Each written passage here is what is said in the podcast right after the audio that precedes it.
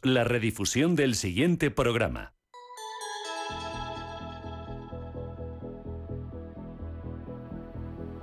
Con IDE Inmobiliario. Actualidad e innovación en el sector inmobiliario en Radio Intereconomía.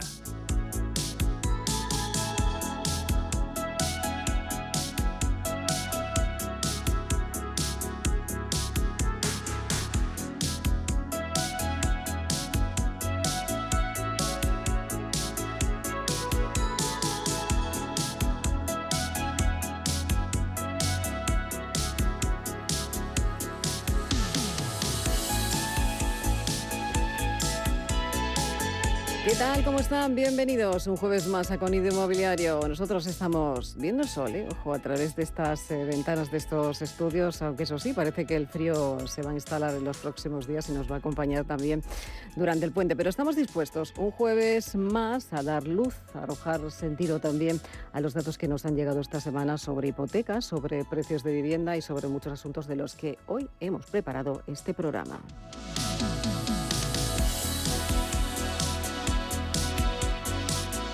Hablamos enseguida con todos los invitados que nos acompañan, pero ya les adelanto que hoy vamos a tener en esta mesa al grupo Consentino. Nos presenta su nuevo proyecto inmobiliario, su modelo residencial y turístico basado en la sostenibilidad. Está en Mojácar, en Almería, y lo van a presentar esta tarde aquí en Madrid. Es un proyecto muy interesante para el que se van a invertir más de 200 millones de euros y que va a dar empleo a unos 500 eh, eh, personas, dando valor hacia el entorno donde se va a construir. Se trata de Macenas Mediterránea Resort y nos lo cuenta enseguida su vicepresidente ejecutivo Álvaro de la AZA. Pero es que además tenemos preparado más cosas porque vamos a hablar sobre la escasez de suelos, uno de los objetivos prioritarios de Asprima, que junto a la sostenibilidad y a la colaboración público-privada se convierten en esos ejes eh, prioritarios para el sector el próximo año. Lo vamos a analizar también con Carolina Roca, presidenta de Asprima. Y conocemos también cómo es eh, la primera empresa en España de supervisión autónoma de construcciones. Dicen que ofrecen un software basado en el cloud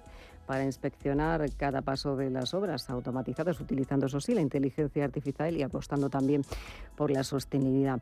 Es la compañía Check2Be eh, y entendemos su modelo de negocio con David García, director de operaciones de la compañía. También vamos a hablar sobre qué, sobre el mercado hipotecario. Es que nos vamos a preguntar cómo se ha comportado el mercado hipotecario en los últimos meses. Nos lo va a analizar Ferran Font, director de pisos eh, de estudios de pisos.com. Y también nos vamos a acercar hasta el mundo de los espacios flexibles porque lo vamos a hacer con la compañía LUM, ellos son los grandes especialistas y vamos a hablar con Silvia Hermosilla, la directora comercial de esta compañía, para analizar cómo ha sido la evolución de este segmento este año con unos datos más que interesantes que reflejan cómo se recupera el mercado, que fue uno, recordemos, de los más castigados durante la pandemia. Y un jueves más hablamos de inversión inmobiliaria con Diego Bestarceo de Urbanita y nos va a dar las claves eh, de todo lo que ha ocurrido en una semana. Muchísimas gracias. Comenzamos y comenzamos con calor hablando del sector inmobiliario.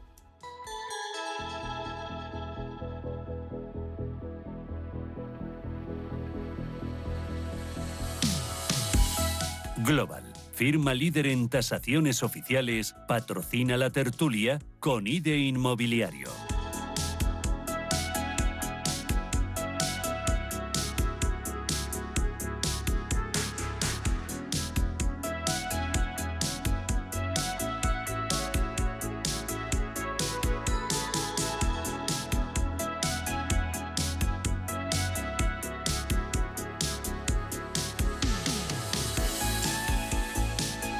Aquí comienza un jueves más con esta mesa de entrevistas más que interesantes. Carolina Roca, eh, presidenta de Asprima y del Grupo Roca, bienvenida. Buenos días, ¿cómo estamos? Carolina, ¿qué tal? Muy buenos ¿Todo días, bien? Elena. Muy bien. nos hemos puesto el abrigo esta mañana, ¿no? Hace frío. Esta mañana sí.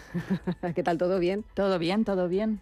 Eh, tenéis unas semanas más que interesantes. Habéis tenido muchísimo evento, muchísima jornada. Eh, se celebrado hace unas semanas hablando del suelo y también de la gestión urbanística con asuntos muy interesantes sobre la mesa. Se habló mucho del suelo y de la sostenibilidad, que son los ejes principales y fundamentales sobre los que hay que trabajar el año que viene, ¿no?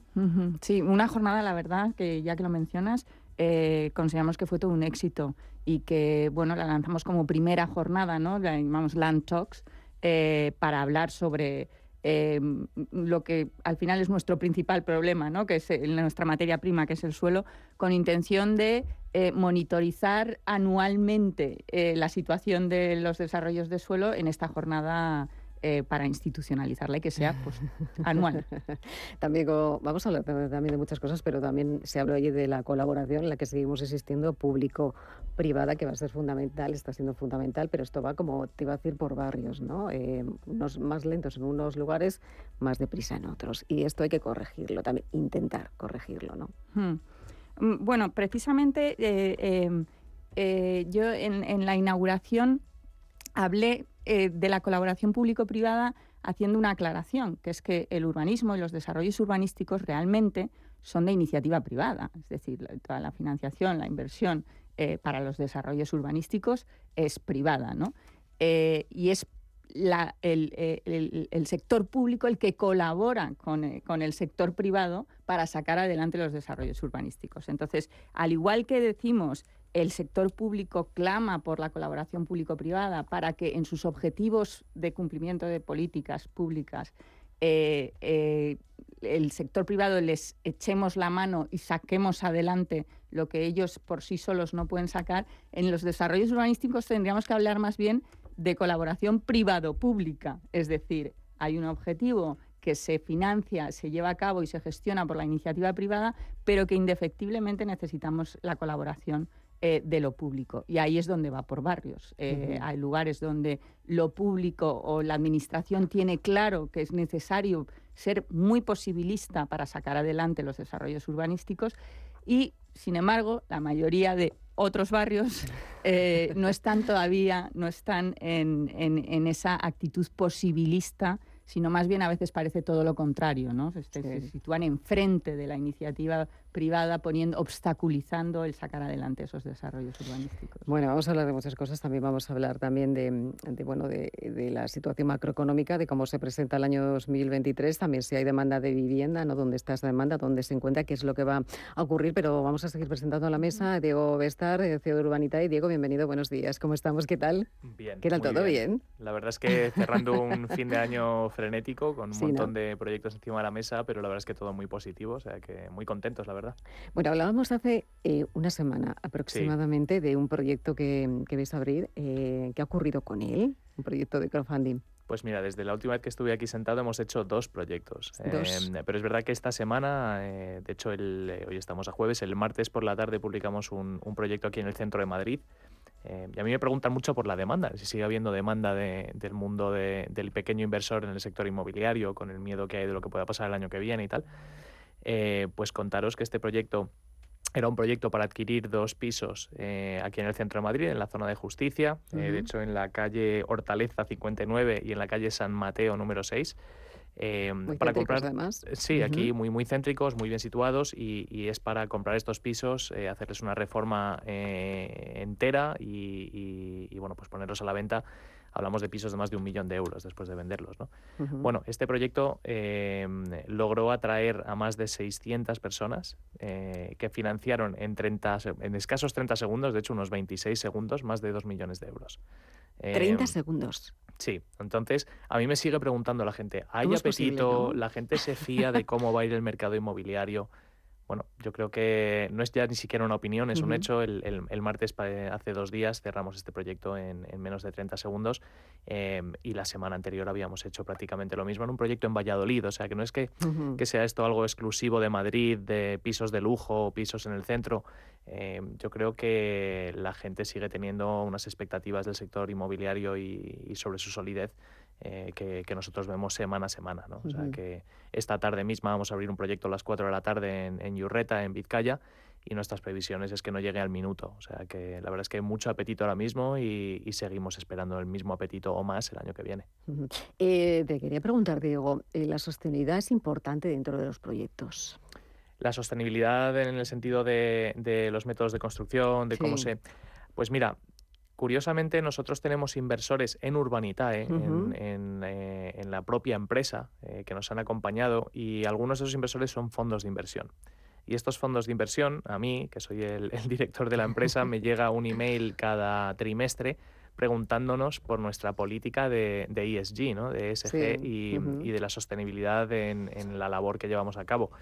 Em, yo creo que el, sector promotor se tiene que ir adaptando más a, todo esto de la sostenibilidad y, de, bueno, pues de, todos los parámetros que marca el ESG.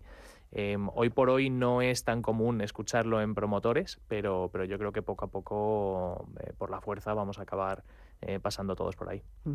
Pues mira, me lo has puesto bandeja porque quiero presentar a nuestro próximo invitado. Dijo, o le he escuchado hacía ya tiempo, hace un año aproximadamente, que mm, en uno de los eh, encuentros organizados por el Ministerio de Transición ecológica y el reto demográfico, dijo que la sostenibilidad era para la empresa, para en este caso Consentino, la diferencia entre tener o no futuro. No sé si ahora lo piensa así Álvaro de la vicepresidente ejecutivo de Consentino. Bienvenido, buenos días. ¿Cómo estamos? ¿Qué tal? Muchas gracias, buenos días. Gracias por la invitación. ¿Qué tal? ¿Todo bien? Muy bien, muy eh, bien. Eh, la sostenibilidad es algo fundamental ¿no? sobre lo que se está trabajando. Eh, no sé si ahora es más importante que, que, lo hacía, lo que decía hace un año, ¿no? Eh, eso es lo importante, no, no tenemos futuro si no pensamos en ello. Sí, es cada vez más, más importante porque la, sociedad eh, toma cada vez más conciencia. Nosotros como empresa, al estar presentes en los cinco continentes, pues tenemos muy buen pulso de cómo esta tendencia evoluciona en, en los diferentes lugares, ¿no? Y ya no es algo solamente de Europa esta mm, inclinación por preguntar por la sostenibilidad, como decía mi compañero de mesa, se da ya en todos los, eh, todos los sitios. Y hay que preguntarse por cosas prácticas cuando hablamos de sostenibilidad, ¿no?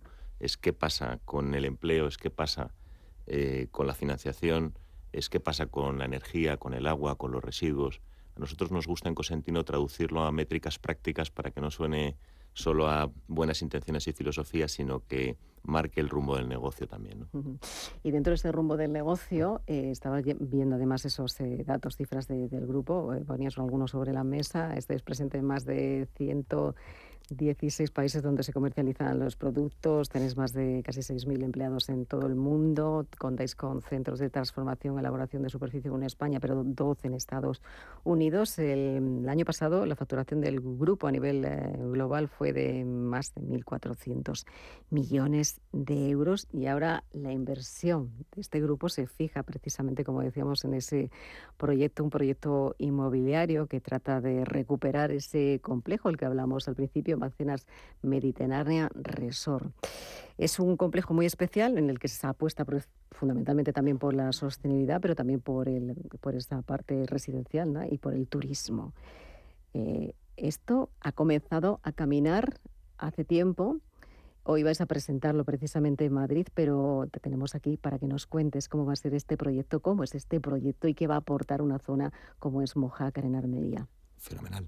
si me permitís explicar Em, el origen de todo esto eh, creo que merece la pena. ¿no? La familia Cosentino es bastante conocida por su negocio industrial, eh, especialmente por las encimeras de cocina con las marcas Silestone y Decton, y al mismo tiempo en los últimos años pues ha hecho una serie de inversiones que tienen que ver mucho con esta, este mundo de las energías limpias, de la economía circular o con apuestas por su tierra, ¿no? especialmente por, por Almería. Eh, dentro de esos proyectos del Family Office de la familia, que yo tengo la suerte de dirigir, hay un proyecto del que estamos especialmente enamorados, que es este de Macenas, porque ahí se une el amor por Almería. Em, a pesar de mi acento, yo te tengo que decir que llevo 20 años allí, tengo tres hijos almerienses, ¿no? Y yo soy almeriense. Eh, totalmente de corazón, pero ocurre que ahí se junta el amor por la tierra y hacer algo donde podamos eh, poner en práctica lo que siempre predicamos de la sostenibilidad. ¿no? Eh, se trata de un proyecto de recuperación de un sitio único, mágico, que cayó fruto de la crisis inmobiliaria en una situación complicada de limbo y que nosotros hemos estado con una persistencia tremenda durante años eh, intentando eh, hacernos cargo de él y por fin lo conseguimos hace un año. Llevamos eh, los últimos 12 meses pues preparando lo que va a ser el nuevo residencial y hotelero, ¿no? Porque es un complejo residencial eh, parte lleva un hotel, eh, es un proyecto muy especial. Es un proyecto muy especial. Es en la antesala de Cabo de Gata, del Parque Natural. Es un suelo que ya está urbanizado, que ya está preparado. En esa idea de sostenibilidad pensamos que tiene mucho más sentido cuidar de lo que ya está en marcha antes de irnos a, promover nuevos suelos desde cero y tiene, bueno, pues muchas cosas especiales. Está enfrente del Mediterráneo con una playa muy especial que además tiene un patrimonio histórico muy importante porque hay dos torres de vigilancia que datan del siglo XVII. Eh, a nivel de flora y fauna también tiene mucha riqueza. Hay una reserva incluso de, dunas de la Unión Europea marcada de esa, de esa forma y ya hay una eh, comunidad de 350 familias. El proyecto abarca eh, en principio hasta 1.500 viviendas y 600 plazas hoteleras. Nosotros pensamos que el proyecto va a salir mejor si somos un poquito más orientados a la calidad y no tanto a la cantidad. Haremos menos residencias y haremos menos plazas hoteleras. Sacrificaremos, entre comillas, un poquito de cantidad eh, en aras de la, de la calidad, ¿no? De esas unidades pues unas 200 viviendas y unas 300 plazas hoteleras no se van a ejecutar. Luego es un proyecto muy de largo plazo. La familia quiere hacerlo a su ritmo, respetando eh, el, el, tempo natural. ¿no? Eh, proyectamos las cifras a 20 años, nada menos, que en el mundo inmobiliario es bastante, es bastante tiempo, y queremos acompasarlo a la demanda natural que hay allí. Hay que decir también que uno de los eh, grandes eh, ejes del proyecto es un campo de golf, pero es un campo de golf bajo los nuevos parámetros, ¿no?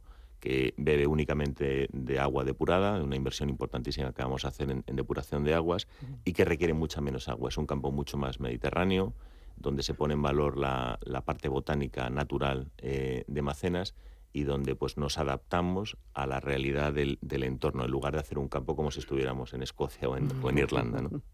Para eso hemos contado, y, termino, con, dos eh, personas muy especiales en el proyecto. ¿no?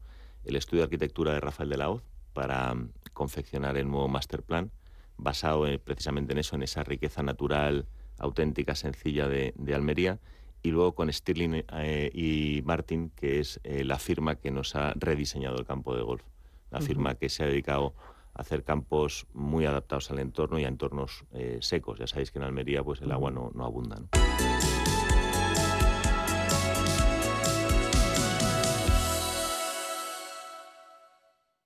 ¿Buscas vehículo de renting para tu empresa? Alquiver.es. Todo lo que necesitas en una sola cuota y sin sorpresas. Deja la movilidad a Alquiver y preocúpate por tu negocio. Visita alquiver.es. Para que esta Navidad salga todo perfecto, no hace falta tener a los Torres en casa cocinando. Basta con utilizar productos frescos de Hipercor y el supermercado El Corte Inglés. Como el más jugoso y sabroso lomo de añojo nacional por solo 19,95 euros al kilo. En tienda web y app. Hipercor y supermercado El Corte Inglés. Nos gusta la Navidad. Precios válidos en Península y Baleares.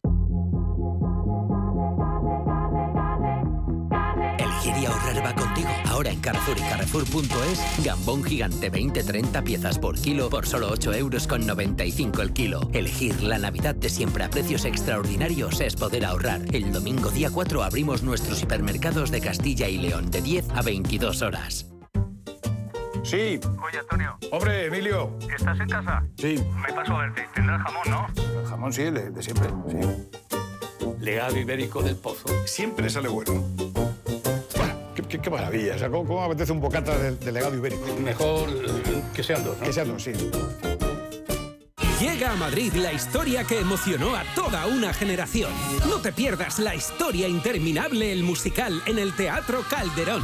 Adéntrate en el maravilloso mundo de fantasía y vive con todos sus personajes una aventura increíble. Entradas a la venta en la historiainterminablemusical.com. ¿Qué tipo de piel tienes? ¿Te la cuidas? ¿Te proteges del sol? ¿Se te cae el pelo o se te hinchan las piernas? ¿Qué perfume puedes regalar? Deja de buscar en internet respuestas confusas porque ahora en Belleza Capital estarás enterado de todo esto y mucho más. Los sábados de 11 a 12 de la mañana en Radio Intereconomía con Katia Rocha.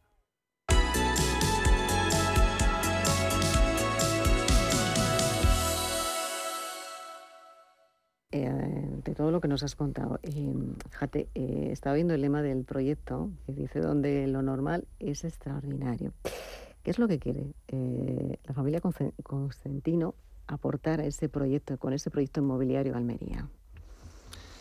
Nosotros pensamos que si respetamos la esencia de los sitios, en concreto un sitio que conocemos muy bien, como es esa playa de Macenas, ese paraje, es como vamos a conseguir que la gente lo disfrute más.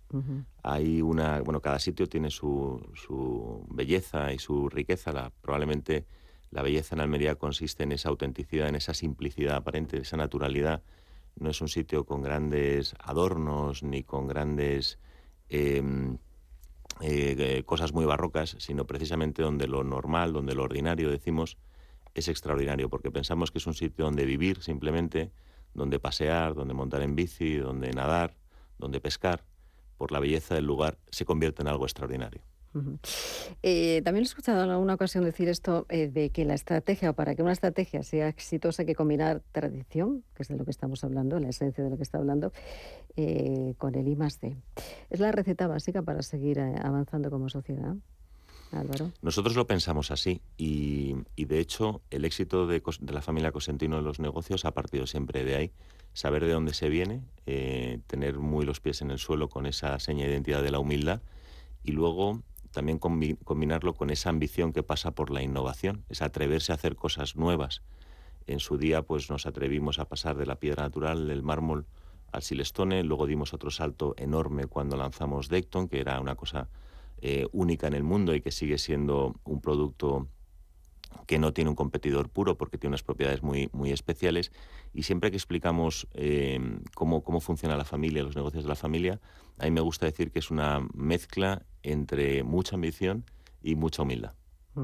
Eso es fundamental. Eh, esta tarde se presenta en Madrid precisamente este proyecto que ya se encuentra en marcha, ¿no? Así Se puede, están las obras de marcha en el lugar, ahí en, Mojácar, en Almería. Así es. Nosotros, ¿Se puede ver ya? Sí, nosotros em, presentamos hoy a las 7 de la tarde el proyecto en, Madrid con una serie de, representantes de personas que nos, ha, nos ha ayudado muchísima gente en, el, en la concepción del proyecto. Las obras están en marcha. Este verano toda la parte social eh, de restauración, de tiendas, de eh, deporte, de ejercicio, de fisioterapia, todo eso estará abierto y estarán también eh, visitables las viviendas piloto. ¿Cuándo eh, serán habitables las primeras viviendas? ¿Cuándo podemos pisar? Bueno, hay, hay, hay algunas viviendas que, queremos entregar justo pasado este verano. Eh, aquí hay que pensar que combinamos tipologías muy diversas. Tenemos tanto desde apartamentos de, de, dos habitaciones como villas individuales de mil metros cuadrados de parcelas, ¿no? O sea, hay una pasando por, por la promoción para familias de tres o cuatro dormitorios, ¿no? Hay, hay eh, otra obsesión del, proyecto es que tuviera cabida las diferentes necesidades de la gente, ¿no? Siempre con un nivel muy alto, pero con, mucha variedad de, de, producto. Entonces, respondo a tu pregunta, este verano ya se podrán visitar las, las eh, villas piloto, se podrán entregar eh, antes de que mm, termine el año. Cuando digo este verano ya estoy en el 23. sí, el próximo eh, mentalmente, que la gente dice, uy, el verano queda muy lejos. Y a mí se me comen las semanas, porque todas las semanas hay que hacer muchas cosas para llegar, ¿no? Y luego hay una promoción importante de 150 apartamentos que se entregarán ya eh, a finales del 24, ¿no? y luego queda, insisto, mucho suelo para el desarrollo futuro y para, y para ir a hacerlo con calma. Y luego el hotel, que es una pieza muy, muy, muy importante del proyecto, ¿no? El hotel está proyectado a empezarlo en la próxima primavera, cuando digo próxima es, es eh, en unos meses, y calculamos dos años de, de, construcción para que pudiera estar abierto en verano del 25. Eso que ahora, claro, pensar en la playa, en la costa y tal, ahora en Madrid con el frío que hace y tal, se hace un poco raro, pero eso es pasado mañana. Eso está, a la vuelta de la esquina, está a la vuelta de la esquina. Eh, decía, ponerse, eh, tenemos suelo, eh, Carolina, lo que necesitamos es suelo, en promoción. Sí, lo que necesitamos es suelo, ¿no? No quiero preguntar a Álvaro cuánto tiempo tardaron en, conseguir eh, todas las licencias, en tramitar eh, la reparcelación, en, aprobar el proyecto de urbanización, en fin, eh, me imagino que fue superior a la década, digo yo. Pues la verdad es que mm, la historia es mm, muy, muy larga. Ya en los años 70 se definía Macenas como una de las zonas de, mejores de desarrollo del, Mediterráneo en algunos documentos eh, de especialistas y en algunos documentos públicos. Finalmente eso condujo a un plan parcial que se aprobó en 2004 y esa tardanza eh, fue una de las cosas que produjo que la crisis inmobiliaria del 2007-2008 le cogiera de pleno, ¿no? porque si eso hubiera arrancado mucho antes, pues estaríamos hablando de que en lugar de esas 300 familias que hoy habitan Macenas, pues serían muchas, muchas más. Nosotros, nosotros ya cogemos el proyecto con el plan parcial aprobado, ahora se trata de actualizarlo. Nosotros no vamos a tener una gran tarea, eh, digamos, de tramitación urbanística, nuestra tarea va a ser más eh, de paisajismo, eh, de instalaciones, de reforma, de rehabilitación, de la parte deportiva, de dinamizar el ocio. Esa es la tarea que nos toca a otros. A otros le tocó, efectivamente. El, Via Crucis total no lo pasasteis vosotros, ¿no? Pero es, es, la realidad lo que has comentado, que, que la crisis encima, para, ya en sí, eh, mm, contamos con un urbanismo muy poco sostenible. Yo siempre digo, aquí luchamos todos por la sostenibilidad, pero partimos de un vicio de origen que es un urbanismo muy poco sostenible. Y al final eh, mm, lo, que, lo que conlleva es mucho plazo y encima con la crisis del 2008 se produjo un parón absoluto y eh, una ausencia absoluta de financiación para este tipo de desarrollo. Es decir, ya no hay financiación para el suelo, financiación bancaria, y, solo puede ser eh, atrayendo inversión. Y claro, ante la inseguridad jurídica, la de cantidad, los plazos. Es imposible atraer una inversión constante y continua para esa rueda de generación de suelo que debería ser constante y continua para evitar eh, eh, los cuellos de botella que, nos, que al final derivan directamente en una falta o escasez de oferta de vivienda, incremento de precios, tensión de precios. Eh, Sí, porque te iba a decir, demanda de vivienda nueva existe, eh, tenemos eh, además déficit de, vivienda nueva, de construcción de vivienda nueva, pero también eh, no sé si la situación macroeconómica preocupa porque los tipos de, interés al alza em, mm, vienen en contra, ¿no? Quizá, ¿no? De, poner esa materia prima, como es el suelo en, promoción. No sé si preocupa el tema de la situación macroeconómica para el año que viene. A ver, la situación macro mm, preocupa que preocupa, o sea, preocupa a todos los sectores y mucho.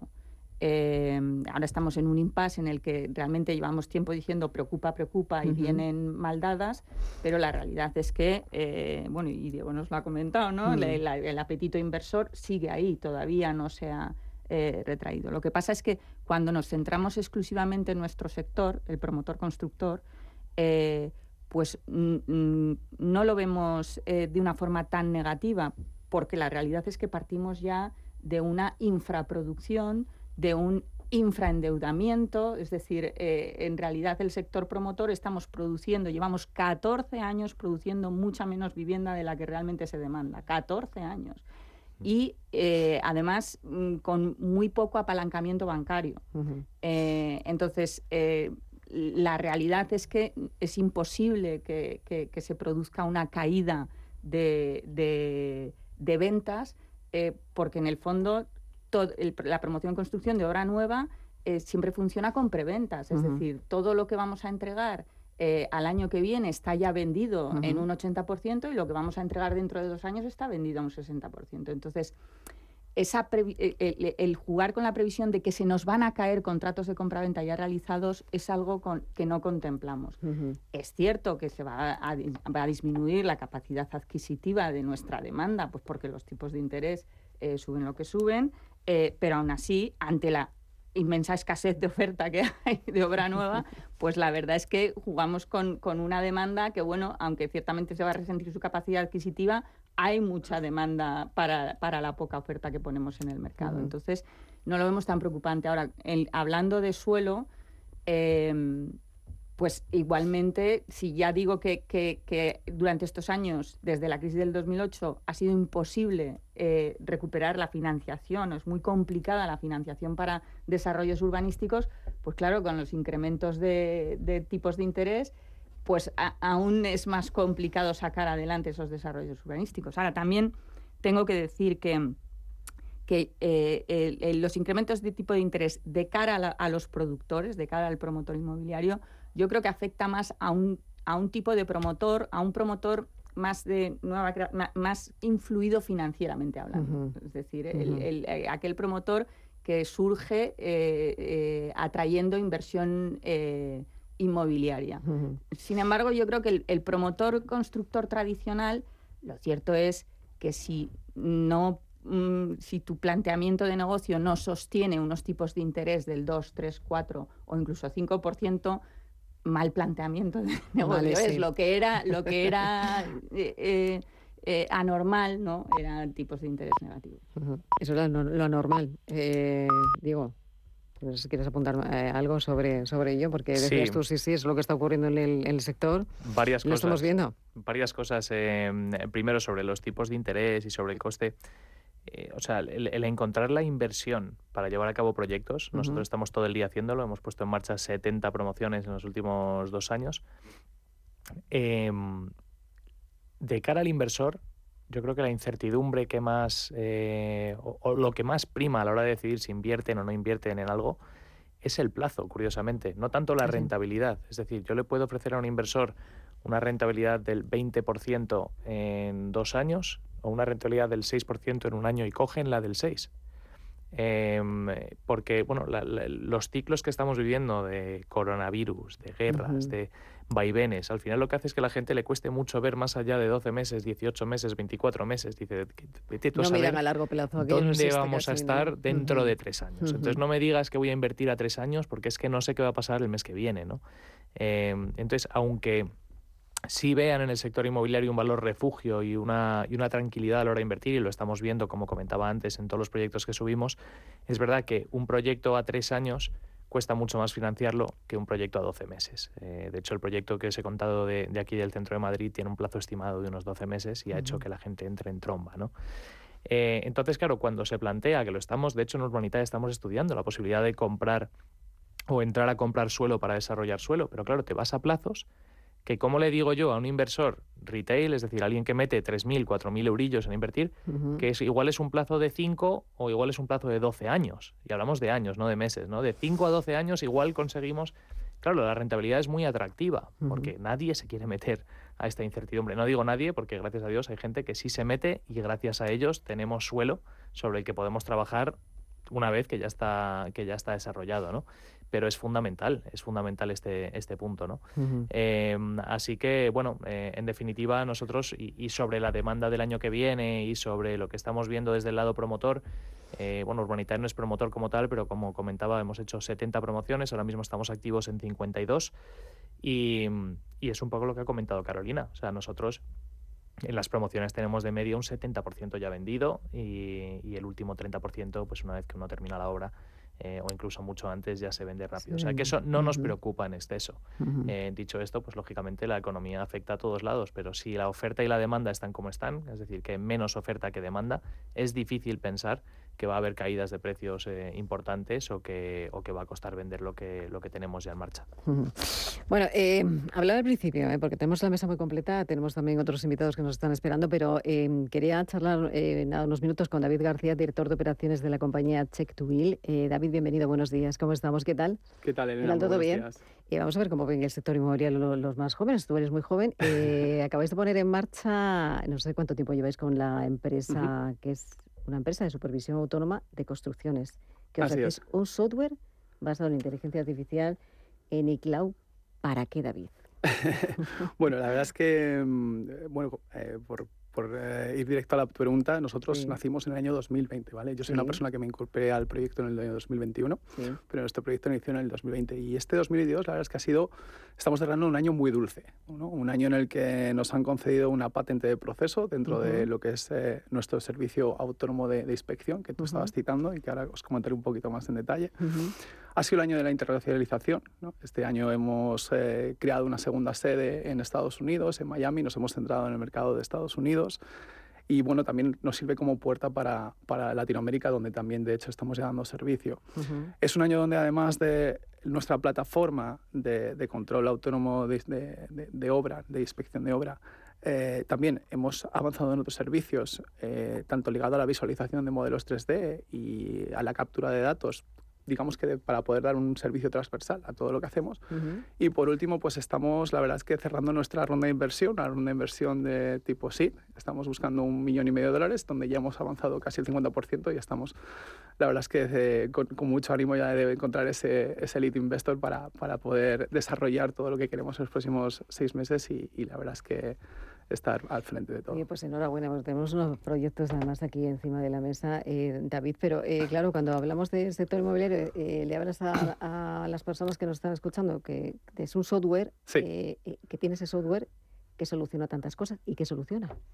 Muy bien, pues bueno, nosotros atajamos ese gran problema que tienen a veces ¿no? en el sector inmobiliario a la hora de decir, ¿cómo sabemos que lo que hemos construido en la obra se es realmente fiel a lo que, a lo que hemos planificado, ¿no? Eh, básicamente, nosotros proveemos de una solución, como tú has dicho, una solución cloud, es una plataforma SaaS, donde nosotros lo que hacemos es subimos dos modelos 3D.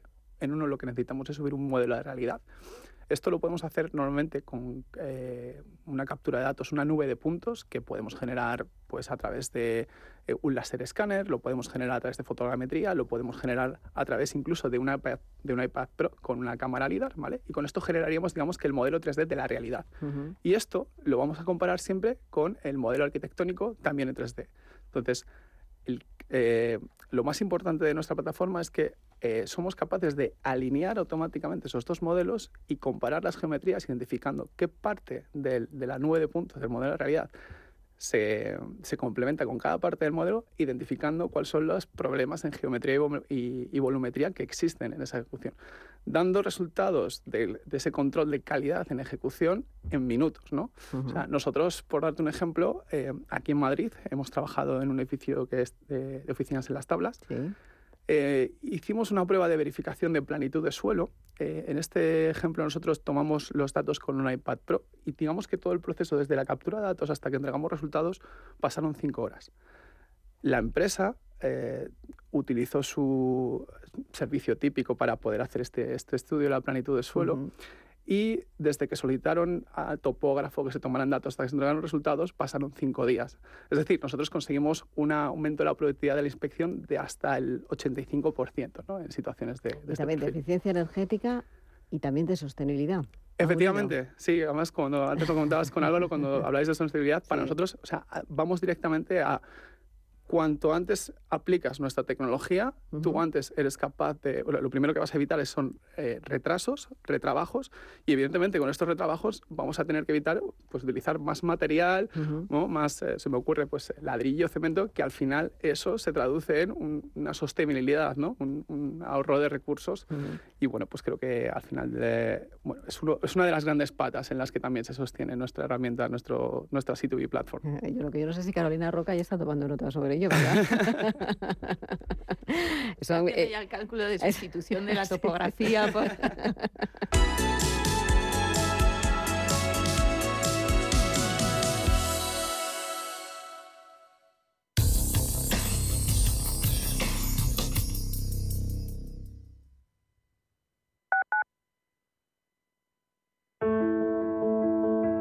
Las mujeres mayores son víctimas invisibles.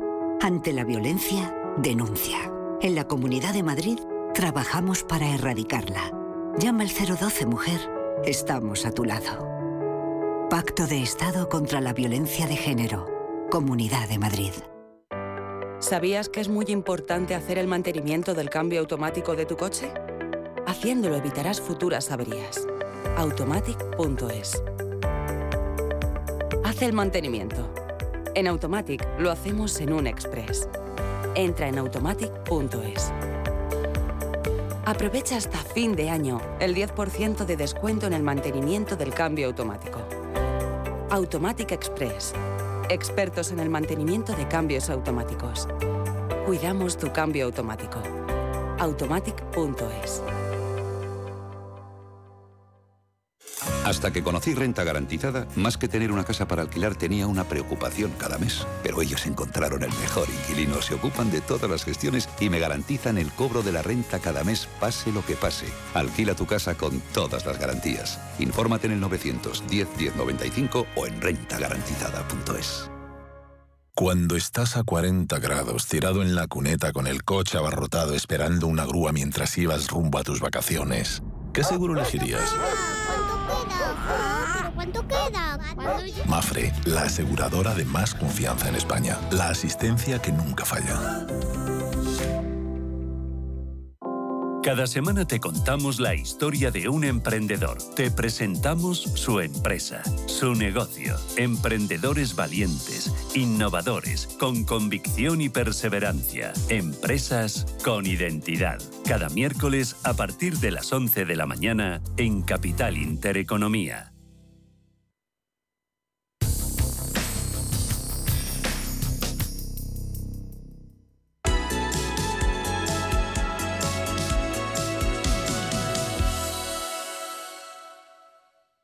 Vamos a saludar, que tenemos a más invitados también. Vamos a saludar a Ferran Font, director de estudios de pisos.com. Ferran, bienvenido, buenos días. ¿Cómo estamos? ¿Qué tal?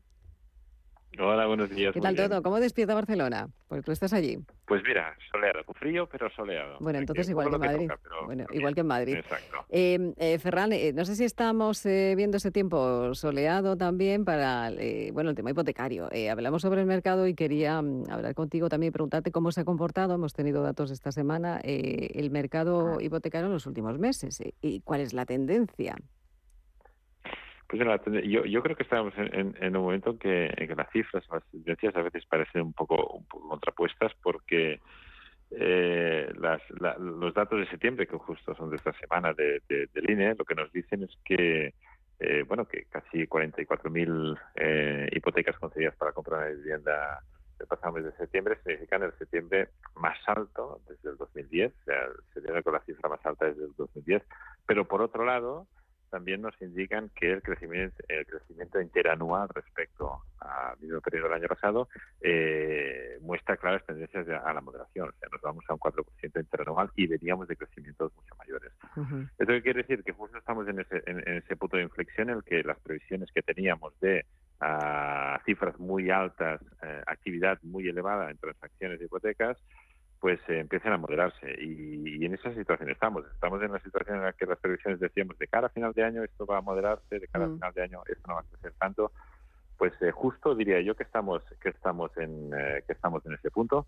Y de hecho, al hilo de lo que estábamos de lo que estabais comentando antes de lo que son la evolución de tipos de interés y, y los cambios que esto implica, eh, por primera vez en lo que va de año, las, las hipotecas a tipo a tipo variable vuelven a superar el 30%. Y llevábamos, pues ya te digo, desde el principio de año que el tipo fijo no solo era ah, lo más lo más solicitado y lo más y, lo más concedido, sino que estaban pues alrededor del 75%, con lo que estamos en ese momento de, de, impasse y vamos a, un momento más, más, moderado.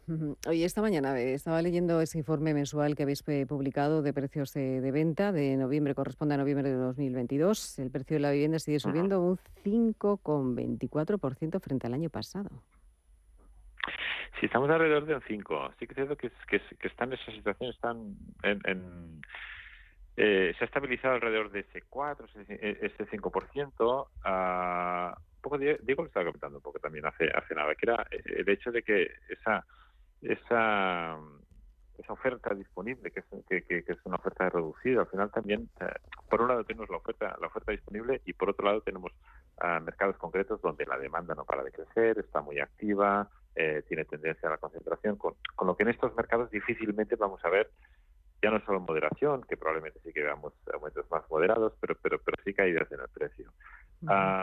En otros mercados con menos demanda, pues ah, sí que podemos ver de cara, de cara al principio del año que viene, incluso durante todo, el ejercicio, algunas caídas de precio, pero vemos que de momento eh, los precios, y aquí hablamos de venta, pero en alquiler también se, podría trasladar, uh, salvo en grandes capitales, no vemos grandes cambios. Ya vemos un escenario eh, más eh, sin grandes altibajos y con cierta tendencia a la moderación. De hecho, nosotros la previsión es que terminemos este año alrededor de entre un 4 y un 5% y de cara al año que viene eh, crecimientos más cerca del cero, pero, pero de manera generalizada por encima por, por, encima de, ese cero, a diferencia de, de, lo que el Banco Central Europeo tiene previsión para la zona euro, que tiene caídas de un 9% en dos años. Aquí en España estamos en una situación en la que, bueno, poca oferta, mucha demanda, pues difícilmente veremos grandes caídas. Eh, Carolina, eh, vosotros desde Esprima, eh, sobre los precios, ¿qué puede ocurrir? Sé que me vas a decir, la bola de cristal no la tenemos, pero ¿qué es lo que está sucediendo? desde Asprima lo que siempre decimos es que el termómetro de que suba el precio de la vivienda tampoco es un gran termómetro para nosotros. ¿eh? O sea, quiero decir, no es una genial noticia para el promotor constructor que la vivienda suba. En realidad, es sobre todo cuando son este tipo de subidas de precios que devienen de la escasez de oferta. Em, entonces, la previsión es que si lógicamente seguimos teniendo escasez de oferta eh, y, la demanda se resiente, que se resentirá, eh, pero sigue habiendo una escasez de oferta, pues la tendencia va a ser eh, que como mucho se, se, equilibre de forma sostenida el crecimiento de los precios, pero unas bajadas de precios no, no, no se corresponden, a pesar de que yo ya adelanto el titular, muy probablemente los no, muy probablemente los titulares sean en breve, pues ha habido una caída de transacciones del 20-25%, sí, cierto es. vamos a eh, poner así, así. De verdad, yo me adelanto ya al titular para no tener que rebatirlo cuando el titular venga. Lo que ocurre es que partimos de que el número de transacciones este año ha sido o va a cerrar con 660.000 transacciones, eh, que es un número elevadísimo una caída del 20% sobre 660.000 nos devuelve a la casilla normal de transacciones habitual de 500.000 al año. Entonces, lo que pasa es que, por eso digo que me adelanto al titular, porque el titular va a ir por, por cae, se cae la mundial y realmente no. Es que una caída del 20% nos devolverá a una situación sostenida que, se, que, mientras sigamos teniendo escasez de oferta no llevará a, una caída de precios. Diego, un minutito porque tengo otra invitada esperando. rápidamente. rápidamente. Solo, decir que estoy 100% de acuerdo con lo que ha comentado Carolina ahora mismo. Es decir, el sector promotor no, no depende de que suban los precios. La labor promotora tiene sus márgenes y no dependen, es decir, nosotros cuando ponemos a construir una promoción ya está casi vendida, con lo cual que suban los precios en los dos años siguientes no le afecta para nada al promotor. Eh, y yo creo que la población en general piensa que el promotor gana dinero cuando suben los precios de la vivienda y no es así, ¿no? Eh, en cierta manera sí, pero, pero, pero en su mayoría no. Bueno, eh, tengo otra invitada, el, al otro lado del teléfono, ella es Silvia Hermosilla, es directora comercial de, de LUN. Silvia, bienvenida, buenos días, ¿cómo estamos? ¿Qué tal?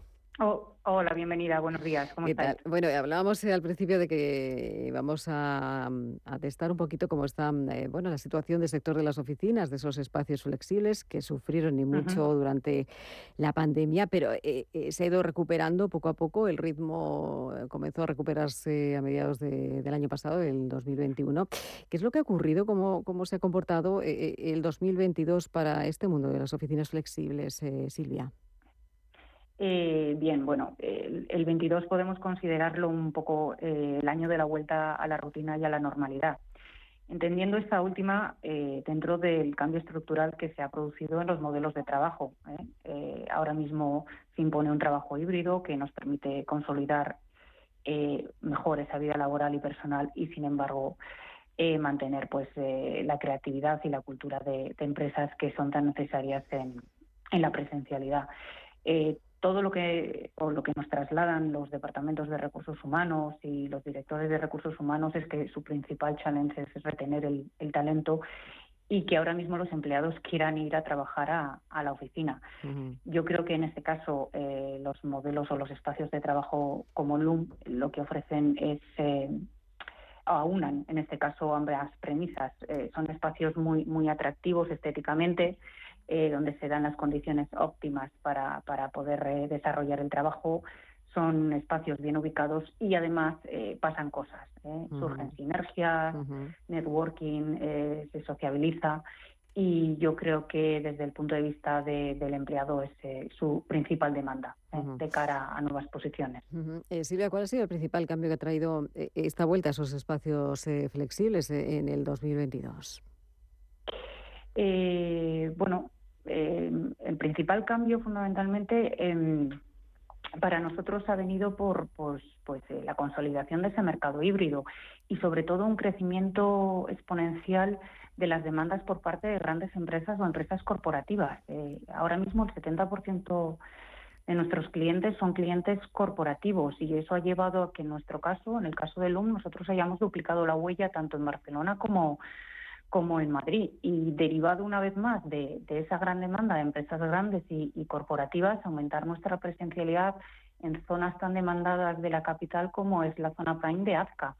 Eh, nosotros eh, tenemos actualmente ya un espacio, el Castellana 93, que es un espacio específico para, para monocliente, para cliente corporativo. El 15 de enero eh, vamos a abrir Castellana 85 con, con un importante volumen de, comercialización en la preapertura y, y, muchas ofertas. Y de cara a cerrar el ejercicio 23, abrimos un tercer espacio en la zona con, con un Plaza Ruiz Picasso. Bueno, pues em, seguiremos hablando de, lo que ocurra el 2023, será otro día porque estamos ya con poquito tiempo. Silvia, muchísimas gracias por acompañarnos, eh, por habernos dado esas claves de, bueno, de esos espacios flexibles. Yo para la mesa quería preguntarles, eh, para una última pregunta, es el deseo, ¿no? estamos a final de año, esa carrera de, que se nos va el año y tenemos que pedir el deseo del 2023. Eh, Carolina, ¿cuál sería desde el, desde el sector promotor? Yo tengo muchos, muchos deseos para el 2023, eh, pero lo focalizo en, lo que me toca a mí, que es Comunidad de Madrid, sector promotor constructor. Eh, lo voy a focalizar en, dos cuestiones importantes. Aunque sea un año electoral, eh, dado que en la Comunidad de Madrid hay previsión de, que repitan gobiernos, tanto en ayuntamiento como, como en Comunidad de Madrid, que aunque sea año, año electoral, que sigan trabajando, que continúen trabajando en ese cambio de paradigma de ley del suelo eh, para la Comunidad de Madrid. Que no se olviden. Que, no se olviden. Que no y que, pero que empiecen a trabajar ya, de hecho. ¿eh? O sea, decir que porque sacar adelante una ley, eh, sobre todo cuando es una ley de cambio de paradigma, requiere mucho trabajo. Y actualización de precios máximos de venta de la Comunidad de Madrid, de la vivienda protegida. Nos lo apuntamos. Diego, nada, una frase. Yo diría que seamos todos un poco más comedidos. Yo creo que muchas veces pensamos que, y los titulares siempre dicen desplomes y las cosas se desploman y las pues cosas se disparan. No todo es tan drástico. Voy a apuntarme este titular que habéis dado, ¿eh? que me lo voy a apuntar en la... Eh, Álvaro. el, regalo que, el, regalo, un regalo. el regalo que pediría por Navidad es que aprovechemos el país que tenemos. Eh, somos un país eh, admirado, queridísimo y que si tenemos la suerte de que la gente, por, por muchas razones, ¿no? por clima, por cultura, por gastronomía, quiere pasar las vacaciones con nosotros, jubilarse con nosotros o teletrabajar con nosotros, que le abramos las puertas, que no se las cerremos. Eso es. Qué mensaje tan bueno, de verdad, para seguir apostando. Yo eh, hay que apostar y hablar mucho más de ello. David, bueno, pues deseo. La verdad es que este de Álvaro me ha encantado, o sea que ya de primeras ahí me sumo. Y, yo diría sumar pues que por parte de, las empresas del sector en España que se pierda a veces un poco el miedo a la digitalización, que yo creo que también va a ser una respuesta a la productividad, ser más eficiente y creo que esto al final también va a ayudar a todo el sector, ¿no? Eh, Pero ya se encargáis los jóvenes de hacerlo, ¿eh? que es muy fuerte además, ¿eh? que tenéis una idea maravillosa, la verdad. Yo me quedo, bueno, casi extraordinariamente sorprendida de lo que hacéis, ¿no? De de los jóvenes, cómo viene empujando en el sector inmobiliario. Eh, Ferran, el deseo. yo, yo creo que es el mismo que el del año pasado, que es que mejore la por parte de los más jóvenes, lo que tiene una situación más compleja, pues que, que, que, se solucione o que se avance un poco en el gran reto que creo que tenemos en el sector, que es ese, de la accesibilidad. Bueno, pues ahí dejamos con estos deseos, buenos deseos y con los mejores deseos eh, para todos ustedes. Eh, les dejamos hasta la próxima semana. Bueno, la próxima semana tenemos programa, tenemos festivo, pero aquí estaremos. Eh, nosotros les dejamos, mientras tanto, con los servicios informativos de Radio Intereconomía y con el programa Media Sesión que presenta nuestro compañero Rafa Jiménez. Sean felices. Hasta mañana. Global, firma líder en tasaciones oficiales, ha patrocinado la tertulia con IDE Inmobiliario. Si necesitas una tasación oficial para solicitar una hipoteca, para una herencia, para conocer el valor de tu patrimonio, tu empresa es Global, con V de valor. Somos una firma líder en tasaciones oficiales homologadas y en servicios integrales de valoración, ingeniería y consultoría inmobiliaria, con más de 35 años de experiencia, rapidez online, rigor y garantía de servicio. Recuerda, Global se escribe con V de valor. Global.es. ¿Conoces el restaurante Sidrería Donosti en Madrid? Sí, en el barrio de Argüelles, el de la sidra natural de Astigarraga. Y el de la mejor tortilla de bacalao, el chuletón, los pescados a la parrilla y muchas delicias más de la cocina vasca. Sidrería Donosti, Luisa Fernanda 21 en Argüelles. 91 540 1976. Sidreriadonosti.com. Te tratarán como en casa. ¿Te imaginas doctorándote en arqueología a los 69 o siendo influencer a los 70? Pues sí, hay vida más allá de la jubilación. Traslada ya tu plan de pensiones a Mafre y súmate al programa Tu Futuro. La gestión de planes de pensiones que se adapta a ti ahora hasta con un 4% de bonificación por traslado. Consulta condiciones en tu oficina o en mafre.es. ¿Cómo te imaginas tu Navidad? Paseando bajo una iluminación de ensueño, en un mercado navideño, con los mejores bocados y dulces, con un buen vino, con coros, música, visitas únicas y espectáculos de luz. Todo lo que deseas, mucho más cerca de lo que imaginas. En Valladolid, consulta su programación en info.valladolid.es. Valladolid, ciudad de la Navidad. Si te da por hacer más por el planeta de lo que ya haces, en el Santander calculamos tu huella de carbono y te mostramos proyectos sostenibles para compensarla desde la app. Si te da por ayudar más, Santander te ayuda a ayudar. Por si te da, Santander. Por ti, los primeros. Sí. Oye, Antonio. Hombre, Emilio. ¿Estás en casa? Sí. Me paso a verte. Tendrás jamón, ¿no? El jamón sí, el de, de siempre, sí. Legado ibérico del pozo. Siempre sale bueno. Qué, qué- qué maravilla. O sea, ¿cómo, cómo me apetece un bocata del, del legado ibérico? Mejor que sean dos, ¿no? Que sean dos, sí.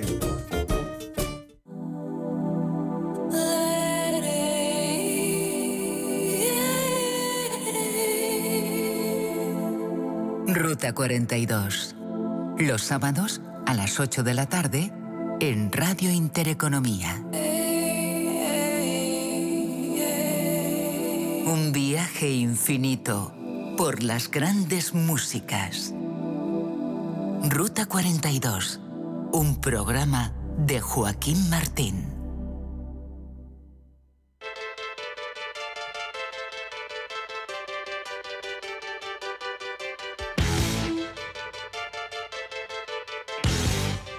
Con nombre propio.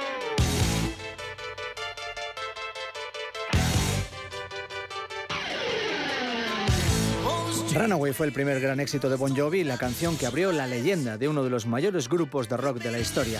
La canción se compuso en 1980 y la grabaron un año más tarde John Bon Jovi and the Rest para una demo. Por aquel entonces John Bon Jovi aún había formado una banda estable y su vecino Dave the Snake Sabo, que luego fundaría el grupo Skid Row, se encargó de tocar la guitarra en la primera grabación de Runaway. Sin embargo, la canción fue grabada de nuevo en 1982 y publicada ya en 1983. En esa grabación participaron un grupo de músicos de sesión, entre ellos el pianista de la E Street Band, Rod Beaton. El tema se convirtió en todo un hit en 1983 y posteriormente se editó como primer single del disco de debut de Bon Jovi. Es la única canción de los dos primeros discos de la banda que ha seguido tocando en directo a lo largo de los años.